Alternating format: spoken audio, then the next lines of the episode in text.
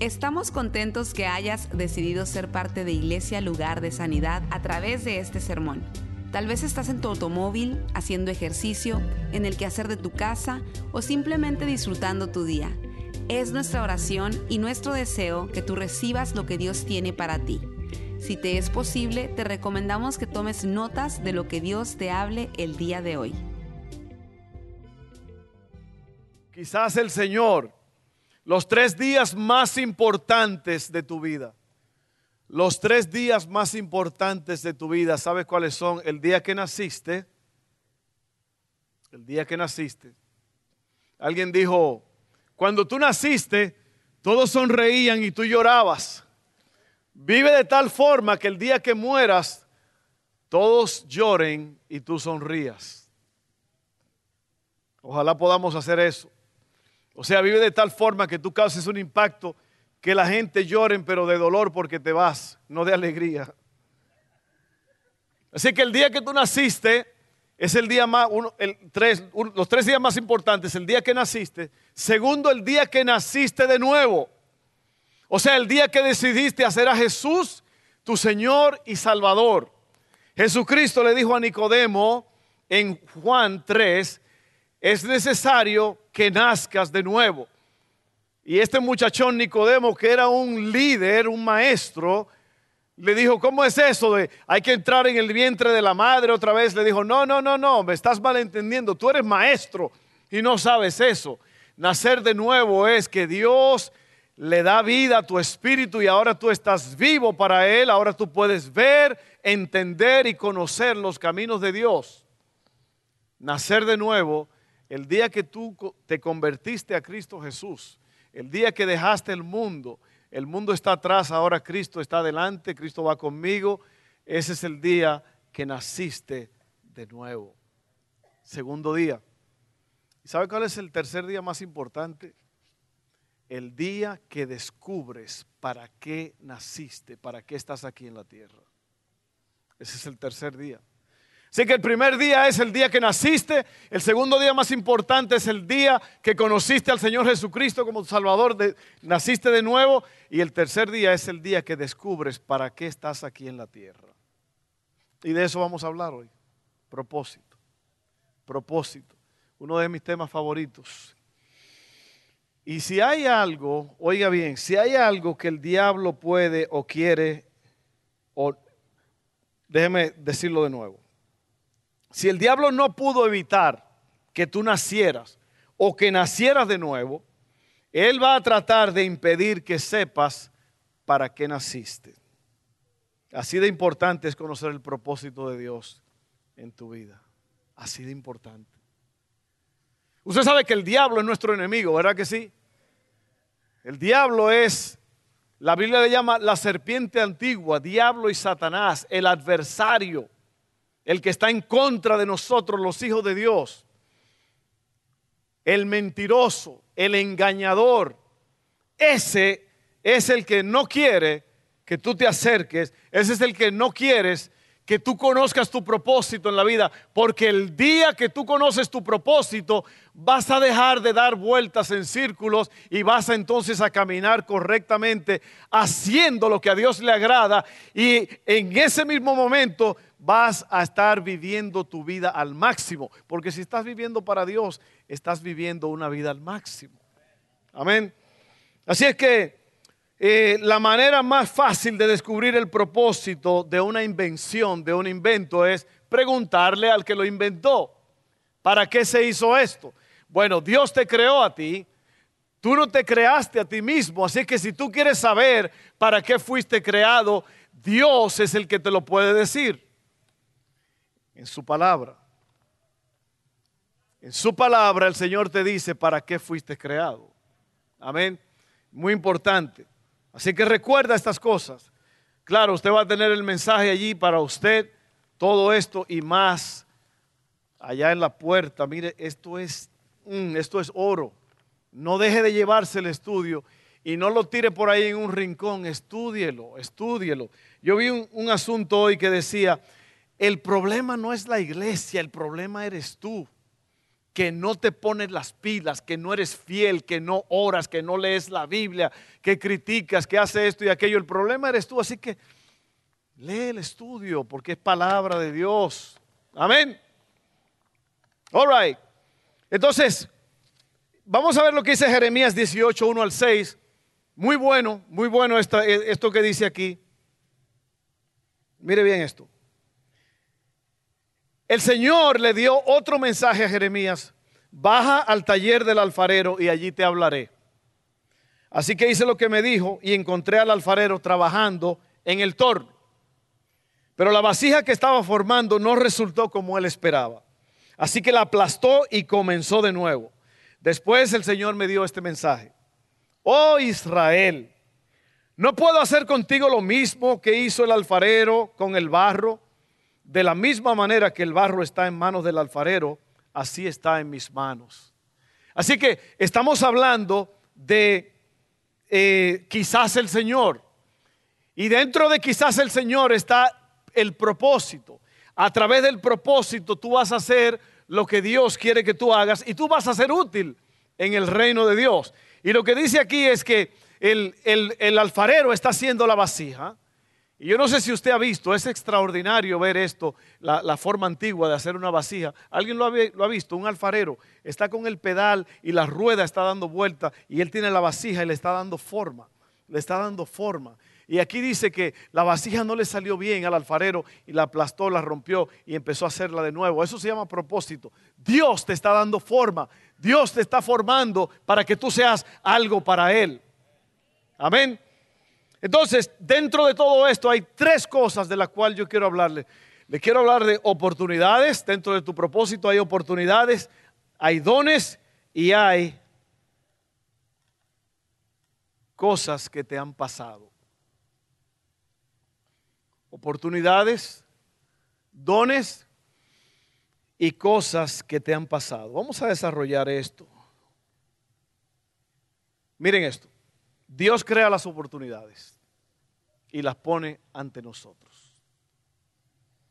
¿Cómo puedes tú asumir tu responsabilidad diaria y verla a través del lente de la oportunidad del reino?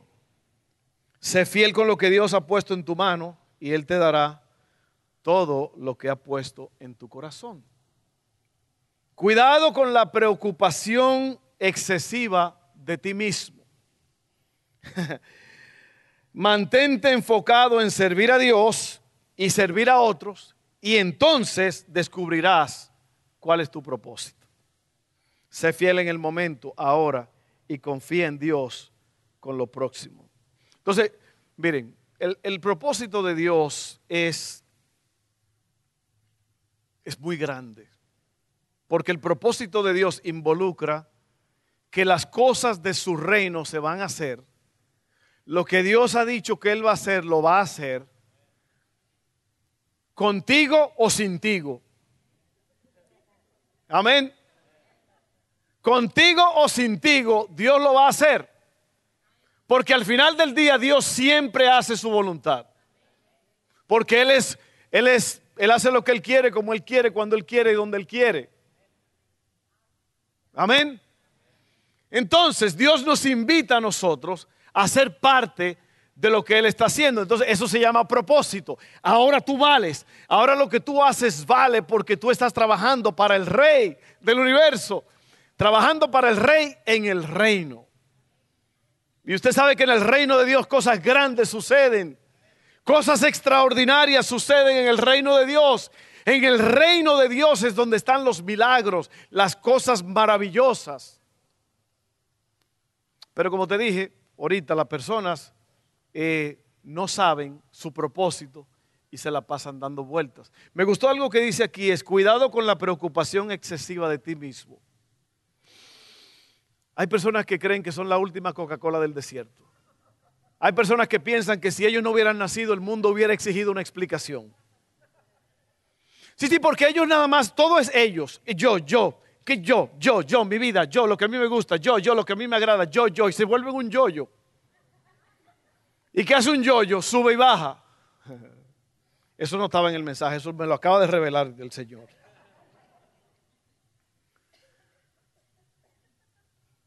Como dicen en inglés, me, myself and I. Yo, yo y yo mismo. Y mucha gente, todo es yo, yo, lo mejor para mí, el bienestar. ¿Se acuerdan? La semana pasada hablamos de tomar riesgos. Hay personas que no toman riesgos porque dicen, ay no, yo no quiero, ay no, no, no, yo no quiero ensuciarme las manos, yo no quiero arremangarme las mangas. No, no, hay que arriesgarse.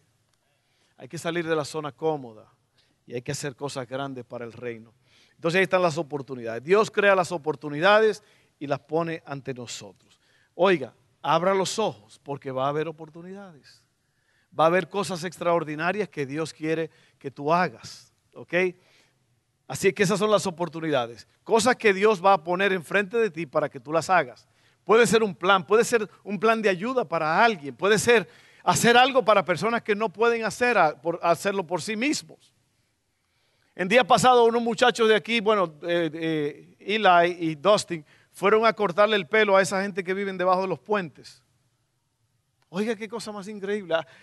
Esa gente no se cortan el pelo, no sé, porque a lo mejor no tienen dinero, no sé. Usted y yo podemos ser jueces o podemos ser personas que ayudan a los otros. Nadie sabe la historia detrás de esa gente. Hay muchos de esa gente que son farsantes, que eh, viven una, una vida falsa, pero hay muchos de ellos que en verdad les pasó algo grave y están así porque mentalmente ellos no pueden salir adelante. Yo oí la historia de un hombre que era director de una compañía muy grande, ganaba mucho dinero, una bonita casa, pero un día la niña de él estaba enfrente esperando el autobús escolar y pasó un carro, no sé, y la, atropelló y la niña perdió la vida. Y ese hombre desde ese momento empezó, cayó en una espiral de depresión. Decía que él veía ese carrito, el, el radio flyer, lo han visto esos vagoncitos que uno arrastra a los niños así. Dijo que le, mató el corazón ver ese, ese radio flyer, ese vagoncito oxidarse porque ya no tenía uso, no tener a su niña. Y un día se fue de la casa y se juntó con un grupo de pordioseros, pero un día encontró a Cristo en una fiesta navideña que hicieron unos cristianos. Ve, uno no sabe a veces por lo que una persona está pasando. Así que no seamos prontos para juzgar. Amén. Así que son oportunidades que Dios va a crear. A lo mejor Dios quiere que tú le cocines a alguien, a alguien que no puede cocinar por sí mismo. A lo mejor es pagarle la luz a alguien. No sé, piénsalo bien. Deja que Dios o sea, Dios va a poner las oportunidades. Incluso muchos, muchos días Dios nos da las oportunidades. ¿Y sabe qué hacemos? Nos tapamos los ojos. No queremos ver porque no queremos ensuciarnos las manos. Oportunidades. Número dos, dones. Primera de Corintios 12, 7 dice, a cada uno de nosotros se nos da un don espiritual para que nos ayudemos mutuamente. Un don es un regalo de Dios. Amén. No siempre veremos los dones en nosotros, pero necesitamos rodearnos de personas que sí van a ver esos dones operando en nosotros. Se necesita que otras personas confirmen los dones que Dios nos ha dado. Crees que lo que haces es normal, pero en verdad es excepcional. Los dones no son solo expresados en la comunidad, sino que se descubren en la comunidad. Nunca identificarás ni usarás tus dones sin una comunidad. ¿Sabe lo que quiere decir esto? Es que a cada uno de nosotros se nos ha dado un don, una gracia, un regalo especial para hacer cosas que de otra forma tú solo no pudieras hacer. Así que un don es algo que Dios te da y te da la fuerza, la capacidad, la sabiduría, la inteligencia, el poder para llevarlo a cabo. Eso es un don. Primera de Corintios 12. Primera de Corintios 12. Se lo voy a dar de tarea. Léalo. Ahí están la lista de dones. Y en Primera de Pedro 4. Lea eso para que usted vea qué espectacular está eso. Entonces, mire esto. Todos los que han nacido de nuevo tienen un don. El don es la habilidad de Dios en tu vida para hacer más de lo que podrás hacer por tu propia cuenta. Soy un administrador de esos dones, no son míos. Un administrador es uno que maneja la propiedad o asunto de otros. Ahora, miren esto, aquí está la clave, aquí está la clave, porque si usted, como Dios creó la iglesia, es que es como el, incluso la Biblia compara a la iglesia como el cuerpo de Cristo, o es el cuerpo de Cristo, pero lo compara con un cuerpo humano. habla de ojo, habla de orejas, habla de manos, habla de pies. Y lo que quiere decir es que un cuerpo no es solamente oreja. Un cuerpo no es nariz. A que de parte de mi mamá la gente son más nariz que personas. Tienen una nariz naricísima. Cuando van doblando por una esquina, primero sale la nariz y cinco minutos más tarde sale la cara. Es una nariz superlativa. Anyway, la Biblia dice que el cuerpo no es ojo, que todos somos componentes del cuerpo de Cristo. Y cada quien es una función. O sea, como que tú eres ojo, el, que está a tu lado es oreja, el otro es mano, y todos juntos nos complementamos. Todos juntos nos ayudamos, todos juntos nos necesitamos y logramos ir lejos juntos. Ese es el plan de Dios. Ese es el plan de Dios. Dios, el propósito no es, no es llaneros solitarios. Y por eso es que muchos andan dando vuelta en círculos porque no han encontrado. Un día nacieron, un día nacieron de nuevo, pero el diablo los ha cegado y no saben para qué nacieron. Miren, cuando yo era jovencito, que tenía unos, no sé, bueno, desde que yo me acuerdo, hasta como los 21 años, 20 años, yo era la persona más tímida del mundo. Yo era timidísimo. Pero yo sé que Dios me dio el don de hablar en público. Porque si no, ¿cómo estaría yo haciendo esto ahora? Yo no podía hacerlo. Yo no fui a una escuela para aprender a hacer esto. Es un don que Dios me dio. El pastorado, el, ser pastor, mi esposa y yo, es un llamado. Eso no es algo que usted se levanta un día en la mañana y dice, ¿sabe qué? Voy a ser pastor. No, eso no es fácil. Mire, los pastores tienen una coraza más fuerte que la de una tortuga. Porque Dios se la ha dado. Usted sabe las cosas que hablan de un pastor. Usted sabe los ataques del enemigo contra los pastores. No es fácil, pero Dios le hace ese llamado a uno y por eso es que uno puede resistir, porque fue Dios que nos llamó. Ahora, eso no es fácil, hay que estar pegado a Dios, hay que estar aferrado a Dios, porque cada día, cada mes, cada mes, 1400 pastores abandonan el ministerio o son movidos de un ministerio a otro. No es fácil. Las familias pastorales sufren mucho. ¿Y sabe por qué? El número uno, la razón por que las familias pastorales sufren mucho, miembros necios en la congregación. Pero aquí no hay nadie así. Ustedes todos son buenísimos, por eso es que nosotros estamos bien. Amén. ¿Quién no me va a invitar a comer después del servicio? Oye, de tanta gente, por lo menos uno tiene que invitarnos, ¿no? dones. El propósito de los dones es ayudarnos unos a otros a ser como Jesús. Tienes algo dentro de ti que ha sido puesto allí por Dios mismo.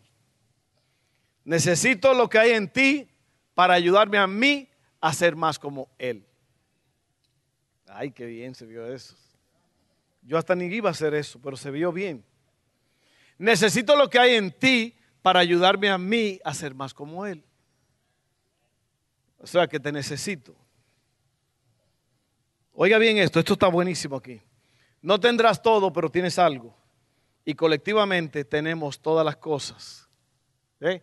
A lo mejor tú no tienes todos los dones, pero tienes uno o dos o tres. Y yo tengo uno o dos o tres. Y el que está a tu lado tiene uno o dos o tres. Y juntos entonces, wow, ahí sucede el milagro. Porque mire, uno de esos dones es el don de sanidad. Hay personas que tocan, hasta un gato que toca se sana. No, no, no estoy jugando. Oiga, hay personas que, que tienen ese don y eso es el don de sanidad. Aquí en este lugar es muy probable que hay varias personas que tienen ese don y ni lo saben. El don de hablar en público, el don de servir, el don de ministrar, Muchos dones, léalo ahí en, Primera de Corintios 12, no deje de leerlo.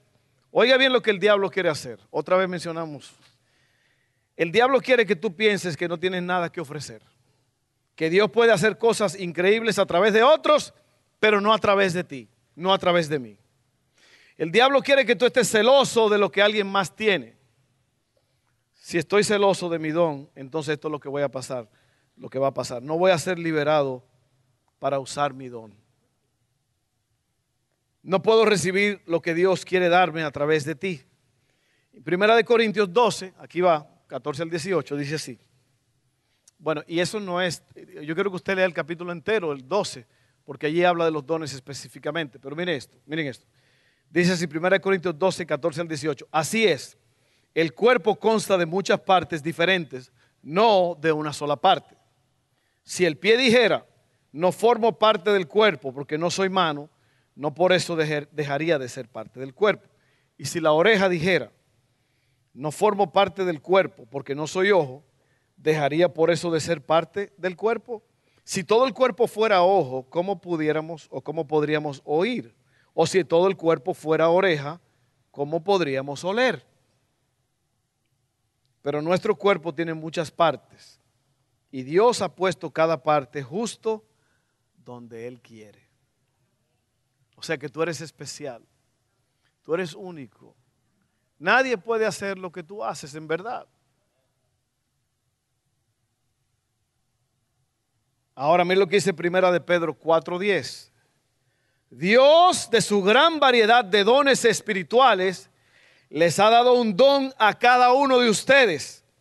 Úsenlos bien para servirse los unos a los otros. ¿Te das cuenta qué cosa más extraordinaria? El don que Dios te ha dado es para servirle a tu hermano.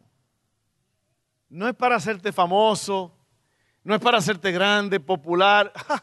Miren, en este asunto la única estrella es Jesús. Yo, mi don que yo tengo, yo soy un hombre común y corriente, usted lo habrá notado ya. Amén. El don que yo tengo es porque Dios me lo dio. Yo sin ese don no puedo hacer nada. Igual tú. Entonces tú tienes un don. Dice aquí que a cada uno se le ha dado un don. Dile al que está a tu lado, tú tienes un don. El de mi esposa es don Fernando.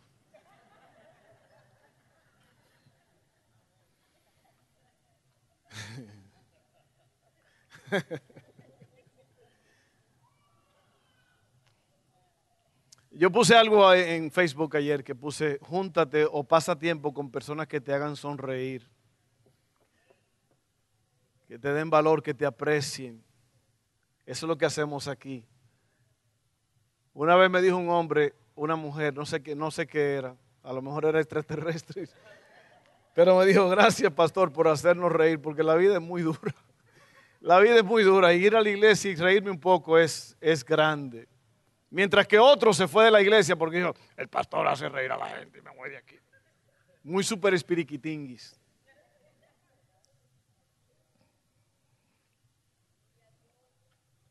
¿Usted cree que Dios no tiene sentido de humor? Mírese en el espejo nada más para que usted vea. Oh, Lord Jesus. Así que esa es, esos son los dones. Buenísimo todo eso. Feliz el hombre que opera en su propio don. Miserable es el hombre que intenta operar en el don de otra persona o quiere ser como alguien más. Tú eres especial, Dios te hizo con un don especial, te dio un don especial. Así que averigua lo que es, deja que Dios te revele lo que es. Miren esto, ahora entonces número tres, el propósito en tu vida se basa de oportunidades que Dios te da, de dones que Dios te ha dado y ahora de cosas que te han pasado.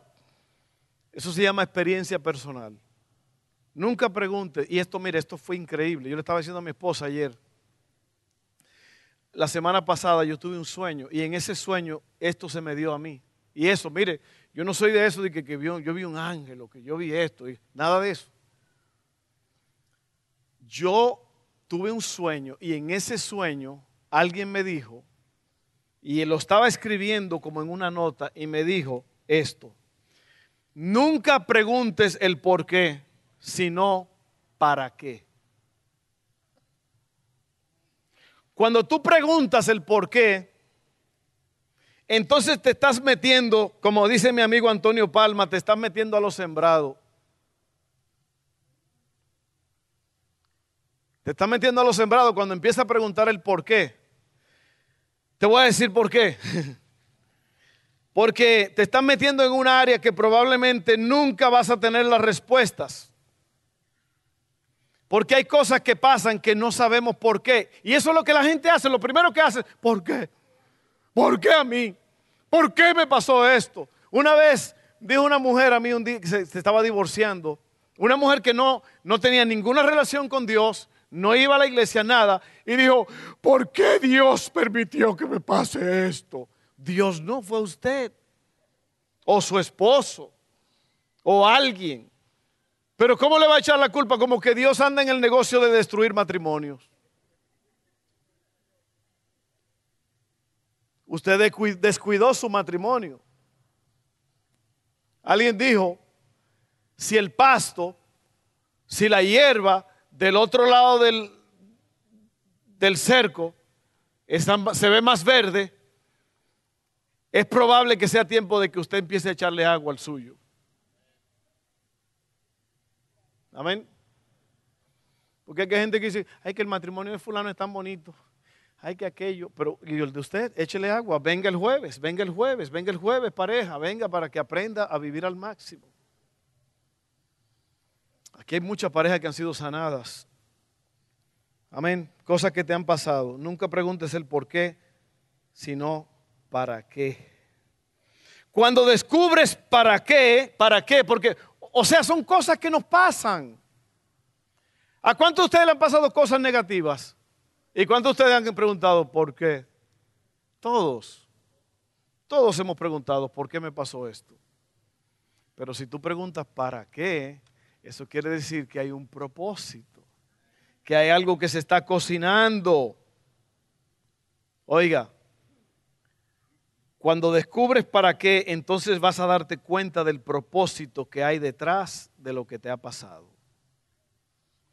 Tu ministerio, la palabra ministrar quiere decir servir, tu ministerio va a surgir de tu dolor más profundo.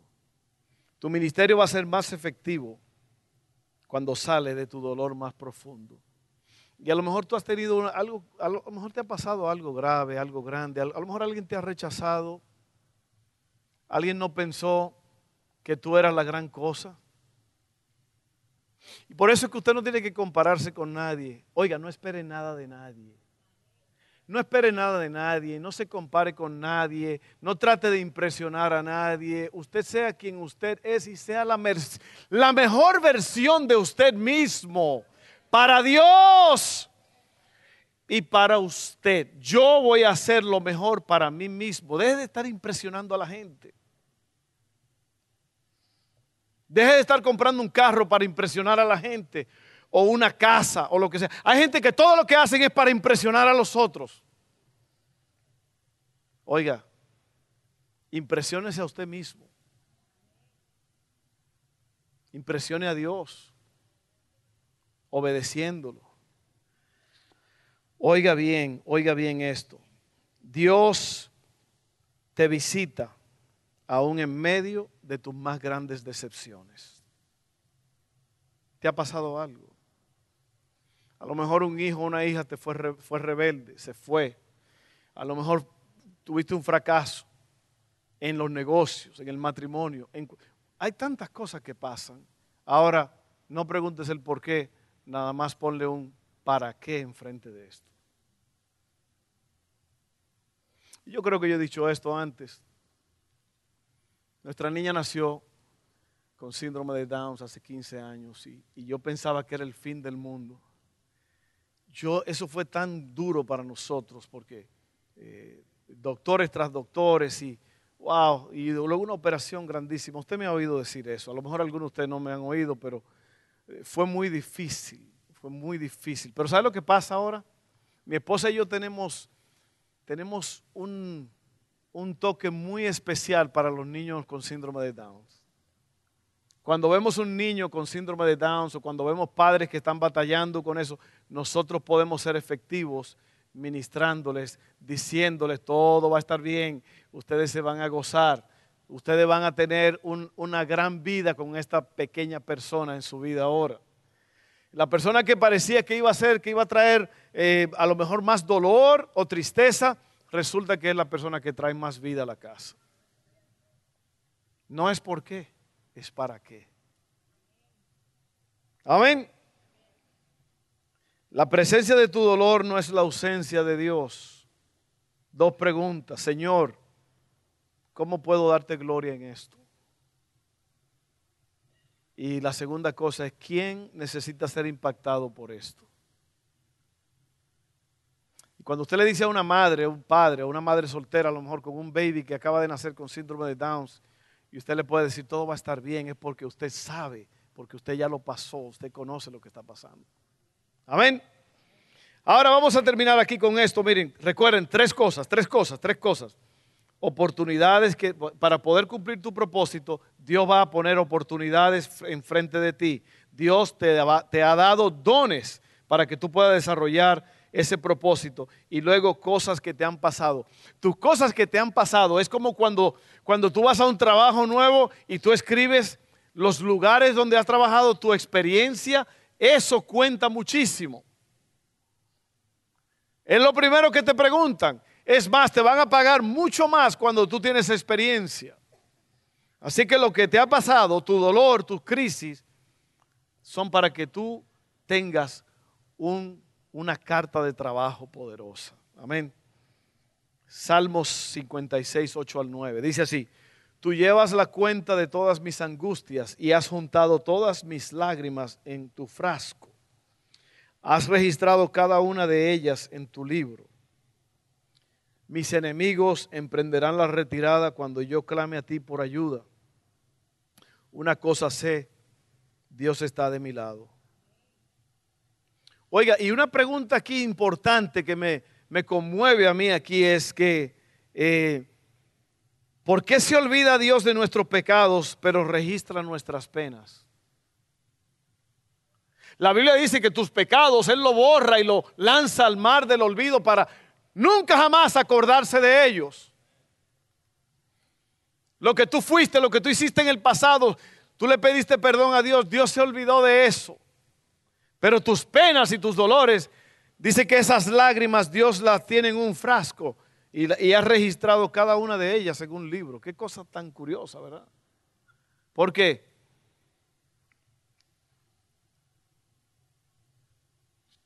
Porque Dios va a hacer grandes cosas con esas penas con esos dolores, con esas tristezas, Dios va a hacer cosas grandes. Proverbios 19:21 dice, puedes hacer todos los planes que quieras, pero el propósito del Señor prevalecerá. Romanos 8:28 dice, y sabemos que Dios hace que todas las cosas cooperen para el bien de quienes lo aman y son llamados según el propósito que Él tiene para ellos. Nada más que buenas noticias para nosotros en esta mañana, en esta tarde. Dios tiene un plan contigo, Dios te va a dar oportunidades, Dios te ha dado dones y Dios va a usar tus cosas que te han pasado, tu experiencia personal, Dios la va a usar. Fíjense que salimos ganando nosotros al final del día aquí. Amén. Entonces, oiga bien lo que le voy a decir. A raíz de eso, a raíz de usted conocer su propósito, y ayer yo puse también un pequeño video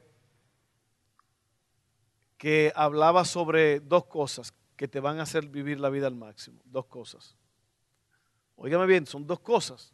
Esto no falla. Conocer tu propósito y vivir el ahora.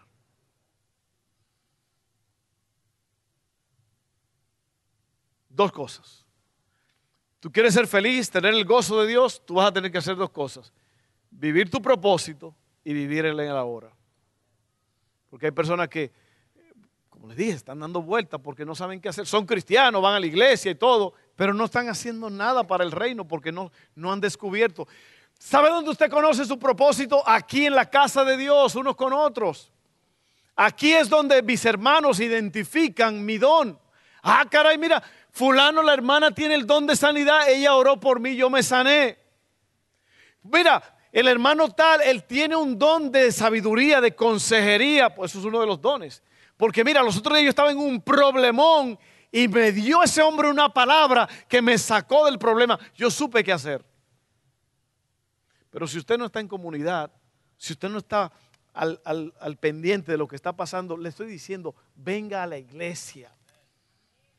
Sea parte de cada, el martes hay servicio aquí Mire, otra vez este martes pasado tuvimos otra vez 234 personas. Eso es una explosión.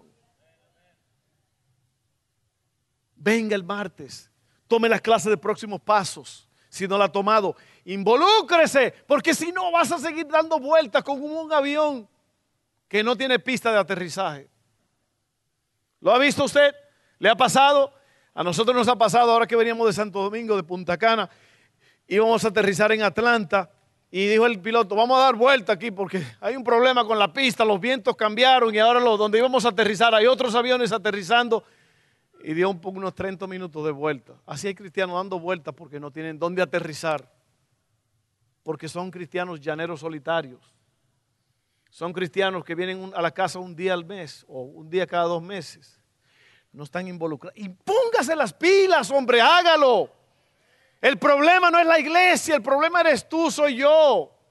Ponte a orar, ponte a leer la Biblia, ponte las pilas, busca de Dios, métete con Dios, sé un adorador, súbele un nivel más alto a tu vida espiritual, amén. Wow. Bueno,